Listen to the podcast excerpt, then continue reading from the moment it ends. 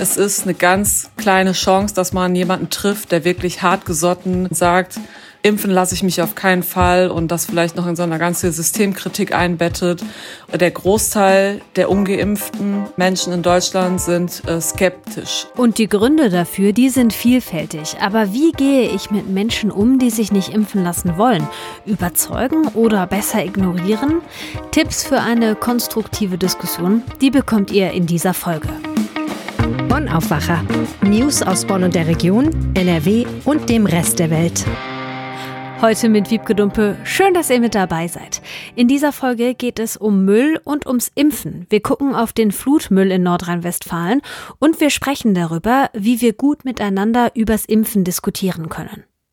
Und bevor wir das machen, kommt hier euer Nachrichtenüberblick aus Bonn und der Region. Der Abbruch des Konzerts von Cat Baloo im Kulturgarten in Bonn hat Folgen für die nächsten Veranstaltungen. Einige Shows sollen nun verlegt werden, beispielsweise ins Boiler Brückenforum.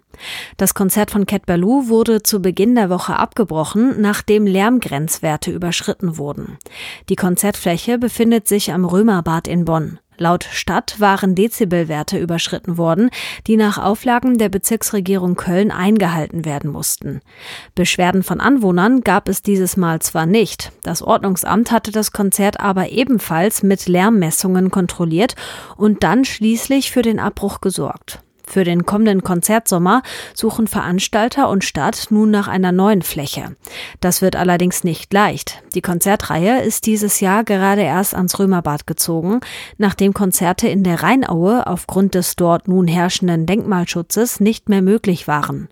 Nicht mehr alleine die Stadtverwaltung bestimmt, welche Veranstaltungen es in der Rheinaue geben darf, sondern auch die Bezirksregierung Köln. Demnach sind in Zukunft länger andauernde Veranstaltungen nicht möglich möglich, sofern sie nicht Bestandsschutz genießen. Für den Kulturgarten trifft dies nicht zu. Andere freie Flächen in Bonn sind rar. Im von der Flut hart getroffenen Ahrtalort Maischoss hat das Deutsche Rote Kreuz eine Behelfskläranlage aufgebaut. Diese ist eigentlich für Einsätze im Ausland konzipiert. Die aus sieben Tanks bestehende Anlage hat ein Fassungsvermögen von über 334.000 Litern. In Betrieb genommen werden soll sie an diesem Donnerstag, wie das Rote Kreuz mitteilte. Generalsekretär Christian Reuter verspricht, dass damit die Abwasseraufbereitung in Maischoss für zwei Jahre gesichert sei. Die bisherige Kläranlage wurde durch die Flut komplett zerstört. Eine Restaurierung wird einige Jahre dauern. Ein Großteil des Abwassers fließt deshalb ungeklärt in die Ahr, die vorher eine hervorragende Wasserqualität hatte. Experten sagten bereits vor wenigen Wochen, dass das Ahrtal durch das Hochwasser abwassertechnisch um etwa 100 Jahre zurückversetzt worden sei. Mit der neuen Anlage solle auch die Ausbreitung von Krankheiten und Umweltschäden verringert werden. Es handele sich dabei um einen wichtigen Baustein auf dem Weg zu ein bisschen Normalität in der Region, heißt es vom Deutschen Roten Kreuz. Liegen gelassener Müll und übervolle Mülleimer waren nach den vergangenen Wochenenden ein großes Ärgernis am Bonner Hofgarten und an der Poppelsdorfer Allee. Also überall dort, wo sich viele Menschen bei schönem Wetter getroffen haben. Das Bonner Abfallwirtschaftsunternehmen Bonn Orange stellt deshalb nun 150 sogenannte Veranstaltungstonnen auf. Diese haben ein Volumen von 120 oder 240 Litern und ergeben so ein zusätzliches Fassungsvermögen von rund 26.000 Litern für Müll im öffentlichen Raum. Durch den weggeworfenen Müll und die übervollen Mülleimer war in den vergangenen Wochen auch der Reinigungsaufwand für Bonorange stark gestiegen. Neben den neuen Mülleimern soll ein neues Konzept bei der Aufteilung der Mitarbeitenden dabei helfen, die Stadt sauberer zu halten. Die zur Verfügung stehenden Kräfte von Bonorange sollen nun gezielt an stark verschmutzten Orten reinigen und so die Effizienz und Wirtschaftlichkeit des Betriebs steigern, sagte ein Sprecher des Unternehmens. Immer wieder machen freilaufende Hunde Jagd auf Wildtiere in öffentlichen Parks in Bonn, besonders in der Rheinaue. Dort wurde in diesen Tagen erneut ein schwer verletzter Schwan aufgefunden. Die lebensgefährliche Wunde an seiner Brust stand mutmaßlich von einem Hundebiss, wie ein Tierarzt festgestellt hat. Obwohl der Stadt lediglich Einzelfälle von gerissenen Tieren bekannt sind, schätzt sie die Anzahl der Übergriffe von Hunden auf Wildtiere deutlich höher. Zwar herrsche in allen öffentlichen Parkflächen Leinenpflicht, doch nicht alle Hundebesitzerinnen und Besitzer halten sich daran. Hundehalterinnen und Halter, die die Leinenpflicht missachten, müssen mit einem Bußgeld von mindestens 60 Euro rechnen. Je nach Vorfall, Schwere der Verletzung und der Anzahl der verletzten Tiere kann die Strafe auch noch höher ausfallen, betont die Stadt Bonn. Auch ohne einen Vorfall droht Hundehalterinnen und Haltern bei einer Kontrolle durch den Stadtordnungsdienst ein Bußgeld, wenn sie die Tiere in öffentlichen Grünanlagen nicht an der Leine führen. In Bonn gibt es aber auch genau gekennzeichnete Freilaufflächen. Auch in der Rheinaue gibt es eine solche, klar begrenzte Fläche. Und unser erstes Top-Thema, das hat Potenzial, Freundschaften zu zerstören und sogar Familien zu spalten. Die Impfung gegen Corona. Aber was kann ich tun, wenn ich pro Impfung bin und mein Gegenüber ist komplett anderer Meinung? Auf die Diskussion einlassen, die Person komplett ignorieren oder doch versuchen, den anderen irgendwie zu überzeugen? Meine Kollegin Julia Radke hat sich ausführlich mit dem Thema befasst und auch ein paar Strategien dabei, die bei der Diskussion helfen können. Hallo Julia, willkommen im Aufwacher. Hallo. Bevor wir jetzt auf die Tipps gucken, ich glaube, wir müssen erstmal unterscheiden zwischen den richtigen Impfgegnern und den Impfskeptikern. Denn ich persönlich habe das Gefühl, so richtige Gegner sind gar nicht so viele. Die sind einfach nur verdammt laut. Hast du da bei deiner Recherche irgendwie Zahlen gefunden? Ja, das ist auch genauso eigentlich, was alle Experten ähm, so sagen es ist eine ganz kleine Chance, dass man jemanden trifft, der wirklich hart gesotten sagt, impfen lasse ich mich auf keinen Fall und das vielleicht noch in so einer ganzen Systemkritik einbettet und an Dinge glaubt, die wir Verschwörungstheorien oder Ideologien nennen. Die Zahl ist schwer zu schätzen, weil natürlich nicht jeder auf die Straße rennt und sagt, hallo, ich bin Corona-Leugner. Manche Experten, die ich gefragt habe, die schätzen die Zahl so auf drei Prozent von der Gesamtbevölkerung bis fünf Prozent. Und manche sagen, boah, ich, ich traue mir gar keine Schätzung zu. Also es ist ein Psychologe, mit dem ich jetzt das Interview auch geführt habe, der sagt, ich äh, kann das nicht quantifizieren. Also es, es sind aber eher wenige. Der Großteil der ungeimpften Menschen in Deutschland sind äh, skeptisch und nicht komplett dagegen. Und das belegt auch eine Studie, das ist die Kosmos-Studie, die wird jede zwei Wochen ähm, führen die Experten der Uni Erfurt mit ähm, Zusammenarbeit mit der Bundeszentrale für gesundheitliche Aufklärung und mit dem Robert Koch Institut und noch vielen anderen Institutionen ähm, führen sie alle zwei Wochen eine Befragung durch und die haben auch herausgefunden, dass wenn Sie ganz konkret danach fragen, würden Sie sich niemals impfen lassen im Leben gegen Corona, äh, da ist die Zahl der Menschen schon sehr klein. Das sind gerade mal äh, 10 Prozent, die sagen, nee, auf gar keinen Fall.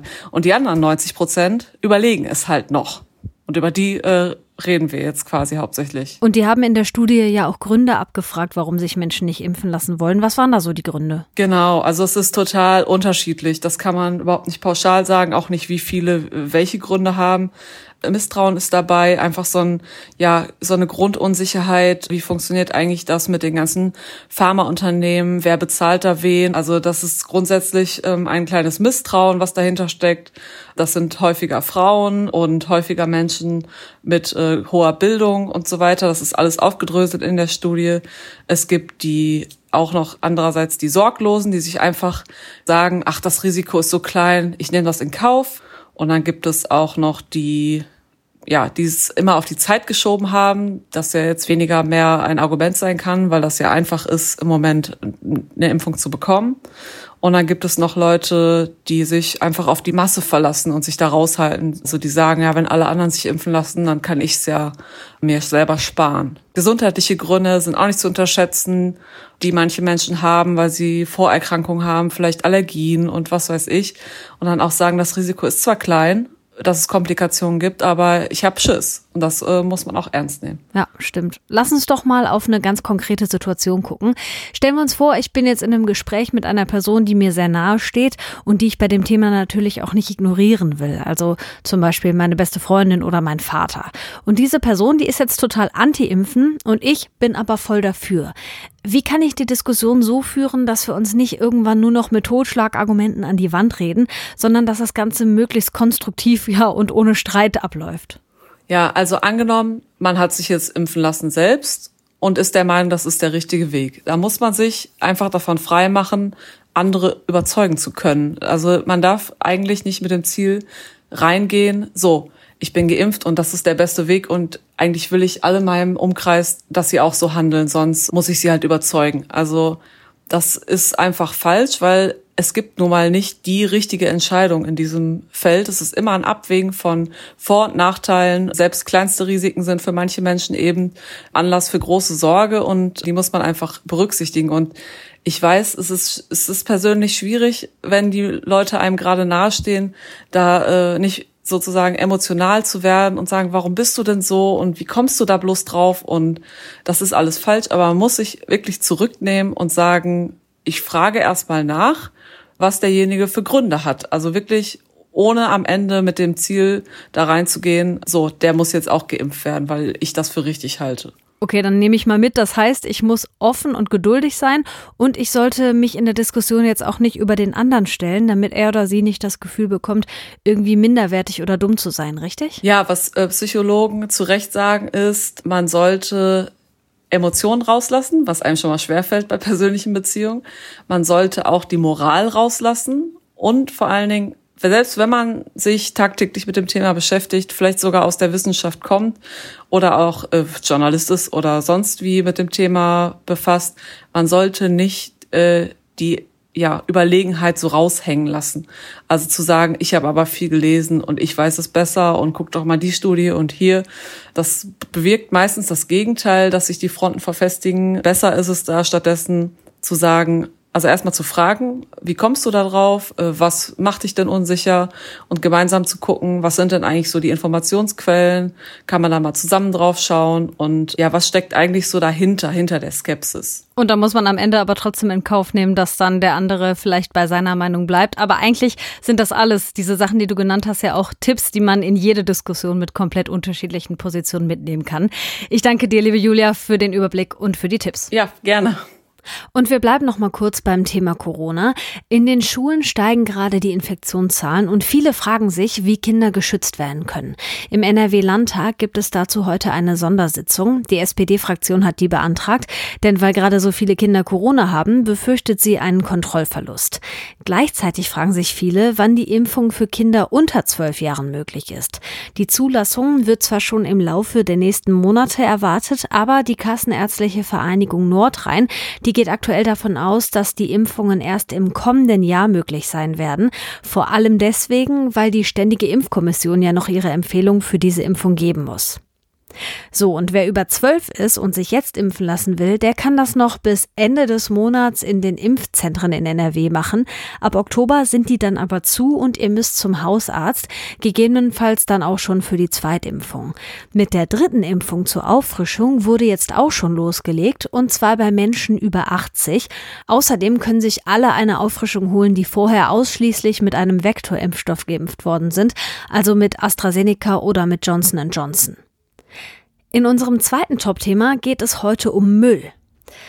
Rund 50 Tage nach dem Unwetter im Juli sind die Straßen in den Flutgebieten in Nordrhein-Westfalen und in Rheinland-Pfalz überwiegend wieder sauber. Nur in Bad Münstereifel da noch nicht. Da gibt's an vielen Ecken immer noch Müllberge und viele, viele Container mit Bauschutt. Durch die Flut ist eine ganze Menge Müll entstanden. Aber wo landet der ganze Müll eigentlich und wie wird er entsorgt? Sprechen wir drüber mit NRW-Reporter Jörg Isringhaus. Hallo Jörg, willkommen im Aufwacher. Hallo. Du hast gemeinsam mit deinem Kollegen Christian Schwertfeger zu dem Thema recherchiert. Von welchen Müllmengen sprechen wir eigentlich? Also wir sprechen tatsächlich von ungeheuren Mengen an Müll. Das kann man zum Teil gar nicht so genau spezifizieren, weil das so wahnsinnig viel ist. Das können die Städte auch nicht. Also zum Teil können sie es nicht. Manche sagen oder geben dazu ein paar Angaben. Die Stadt Stolberg zum Beispiel spricht momentan von 30.000 Tonnen Sperrmüll und 15.000 Tonnen Bauschutt. Das ist schon äh, wahnsinnig viel. Und Kreis Euskirchen, wo natürlich mehrere Städte zugehören, da sind es wohl um die 65.000 Tonnen Hochwassersperrmüll, der in Deponien zwischengelagert wird. Und wenn man jetzt mal ein bisschen weiter über NRW hinaus guckt, da ist die Situation noch dramatischer im Ahrtal. Also im Kreis Ahrweiler spricht man davon, dass die Müllmenge angefallen ist, die sonst innerhalb von 25 Jahren anfällt. Das zeigt da schon, was das für gigantische Berge sind, die sich da aufgetürmt haben. Hm, ist ganz schwer vorzustellen, finde ich. Gucken wir mal drauf, wie, wie dieser Müll eigentlich entsorgt wurde, weil das sind ja Mengen, von denen du da sprichst, die, die kann ja nicht ein Müllwagen oder ein Müllunternehmen äh, wegbringen. Wie wird das organisiert, auch mit dem Sondermüll und vielleicht auch mit diesem vergifteten Schlamm, der da angefallen ist? Ja gut, die Städte haben natürlich dann auch äh, private Unternehmen mit äh, beauftragt. Da wird es Spezialfirmen geben, die diesen kontaminierten Müll, diese Schlemme da äh, entfernt haben. Also das ist, glaube ich, eine ganz äh, große Mischung von städtischen Unternehmen und privaten Unternehmen, die daran beteiligt waren, den Müll abzutransportieren. Diese Müllberge, von denen du da vorhin gesprochen hast, die mussten ja irgendwo hin. Du hast gerade schon angedeutet, die kamen auf Deponien und da wurden ja teilweise auch wirklich Deponien improvisiert, auf Parkplätzen zum Beispiel. Eine ist bei der Burg Vogelsang in der Eifel entstanden und teilweise müssen die auch bewacht werden. Was ist denn da los? Ja, die müssen bewacht werden, weil dann natürlich wahnsinnig viel zusammengeschüttet wurde. Das könnte man zum Teil wahrscheinlich auch anfänglich alles nicht so genau trennen. Da ging es darum, da wirklich die Wege frei zu machen, die Straßen frei zu räumen. Und so hat sich da halt eine Menge Zeug zusammen angesammelt, was nicht so unbedingt zusammengehört. Und äh, da können dann in diesen teilweise meterhohen Müllbergen natürlich auch giftige Gase entstehen. Und da äh, besteht die Möglichkeit oder die Gefahr, dass die auch entzündlich sind. Und äh, deshalb hat man da Brandwachen aufstellen müssen. Auf Vogelsang hat sogar ein kleineres äh, Feuer gegeben. Und äh, teilweise äh, sind da auch Löschleitungen eigens verlegt worden um diese Berge herum, damit man ganz schnell Wasser zur Hand hat, wenn sich da wirklich was entzünden sollte. Das ist gar nicht so unheikel. Und da muss man ja auch überlegen, dass du hast ja gerade gesagt, das sind improvisierte Deponien, denn ein, ein Parkplatz ist nun mal, sag ich mal, keine Mülldeponie normalerweise. Und da besteht eben nicht diese Infrastruktur, die man normalerweise in einer normalen Deponie zur Verfügung hat. Hm, und von da aus muss der Müll ja auch noch sortiert und dann wieder abtransportiert werden.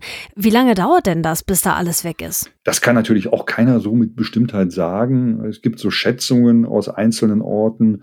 Zum Beispiel der Kreis Euskirchen, der sagt, also wir brauchen bis Mitte 2022 bis wir das alles abgeräumt haben, zum Beispiel auch Vogelsang. Also es fällt ja auch immer wieder neuer Müll an bei der Renovierung der Häuser. Da weiß man ja nicht, was noch alles dazukommt. Zumindest ist man in einzelnen Städten, zumindest in Schleiden, optimistisch, dass man bis Oktober wieder so die normale Müllabfuhr, Müllentsorgung hinbekommt. Ja, dass die, dann müssen die Menschen auch ihren, ihren Schutt darüber hinaus wieder selber zur Deponie fahren. Jetzt wird das ja alles noch von der Stadt entsorgt. Also man will natürlich so bald wie möglich Normalität da reinkriegen, aber bis man diese großen Deponien leergeräumt hat, das wird dauern. Und ich glaube, diese vorhin schon erwähnten äh, Riesenberge in Ahrweiler, äh, das wird noch länger dauern. Also man kann nicht den, den, den Schutt aus 25 Jahren in ein paar Monaten da wegschaffen ich glaube, das äh, wird die noch länger beschäftigen. Ja, klar. Und das ist ja ein erheblicher Mehraufwand insgesamt. Was kostet denn das? Womit müssen die Kommunen da rechnen? Auch das ist schwer zu sagen, natürlich. Ist ja auch ein dynamischer Prozess, wie gerade schon erwähnt. Kreis Auskirchen schätzt momentan äh, für Transport, Zwischenlager, Entsorgung ungefähr 20 bis 25 Millionen Euro. Dazu kommen dann aber noch Kosten, für den, der, der innerhalb der Kommunen entsteht für die äh, gesamte Entsorgung. Ähm, das kann man auch noch nicht genau sagen, wo man dann am Ende rauskommen wird. Ähm, aber von zweistelligen Millionenbeträgen und wahrscheinlich in einzelnen Bereichen dann auch höheren zweistelligen Millionenbeträgen ist mit Sicherheit auszugehen. Sagt NRW-Reporter Jörg Isringhaus. Danke für die Infos, Jörg. Gerne. Und das hier könnt ihr heute auch noch im Blick behalten. Seit zwei Uhr heute Nacht stehen auch in NRW wieder einige Züge still. Die Lokführergewerkschaft GDL hat erneut zum Streik bei der Deutschen Bahn aufgerufen, diesmal fünf Tage lang, also bis Dienstag früh um zwei Uhr. Im Verkehrsverbund Rhein-Ruhr werden voraussichtlich aber 70 Prozent der Regional- und S-Bahn fahren, weil sie nicht von der Deutschen Bahn, sondern von privaten Unternehmen betrieben werden. Im VRS-Bereich werden allerdings alle S-Bahnen von der Deutschen Bahn betrieben. Reisende sollten möglichst auf die Regionalzüge ausweichen. Mehr Infos zu dem Streik und seinen Auswirkungen findet ihr auch auf RP Online. In Bochum wird heute das Urteil zu einem Prozess um einen jahrelang vermissten Jungen erwartet. Dem Angeklagten aus Recklinghausen wird vorgeworfen, einen damals 13-Jährigen über zwei Jahre lang in seiner Wohnung versteckt und über 400 Mal sexuell missbraucht zu haben. Gefunden wurde der Junge bei einer Wohnungsdurchsuchung wegen Kinderpornografie. Einsatzkräfte entdeckten ihn im Kleiderschrank des Angeklagten. Im Falle einer Verurteilung muss der Mann mit elf Jahren Gefängnis und anschließender Sicherungsverwahrung rechnen. In dreieinhalb Wochen wählen wir einen neuen Bundestag. Wer noch unentschlossen ist, kann jetzt den Wahlomat machen. Beim Wahlomat muss man verschiedenen Thesen zustimmen oder sie ablehnen. Anschließend vergleicht das Programm die persönlichen Antworten mit den Thesen der zur Wahl stehenden Parteien und zeigt, wie sehr die Meinungen übereinstimmen. Das Online-Tool der Bundeszentrale für politische Bildung wird heute in Bonn vorgestellt und freigeschaltet. Und das Wetter in Nordrhein-Westfalen, das bringt Sommer. Sonnig wird dieser Donnerstag, nur im Norden ist es zeitweise stark bewölkt. Regen ist nicht angekündigt und bis zu 26 Grad sind heute drin, in höheren Lagen nur 19.